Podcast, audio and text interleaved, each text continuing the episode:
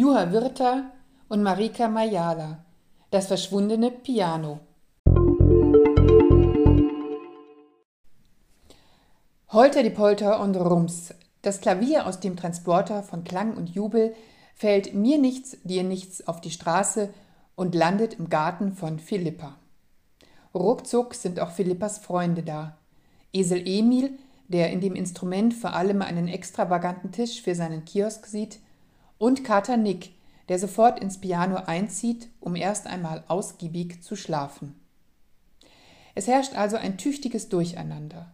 Fantasievoll erzählt der finnische Pädagoge und Kinderbuchautor Juha Virta die Geschichte vom verschwundenen Piano, farbenfroh illustriert von Marika Majala.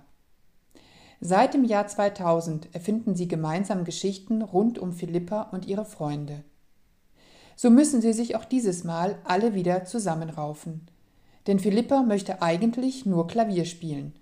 Der Pianist ist traurig, dass sein Instrument verschwunden ist, während der Kapellmeister seinen Glückssochen sucht. Seite um Seite leben, streiten und versöhnen sich hier Mensch und Tier. So ist das Leben, so das Zusammenleben. Es ist ein großer Verdienst des Berliner Kullakup Kinderbuchverlags, uns mit viel Engagement die skandinavische Kinderbuchwelt näher zu bringen. Aber vor allem auch die vielen kleinen, illustrativen Einfälle von Marika Majala machen das Buch zu einem optischen Erlebnis für Groß und Klein.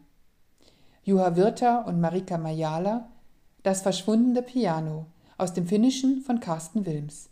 Kullakup Kinderbuchverlag Berlin 2021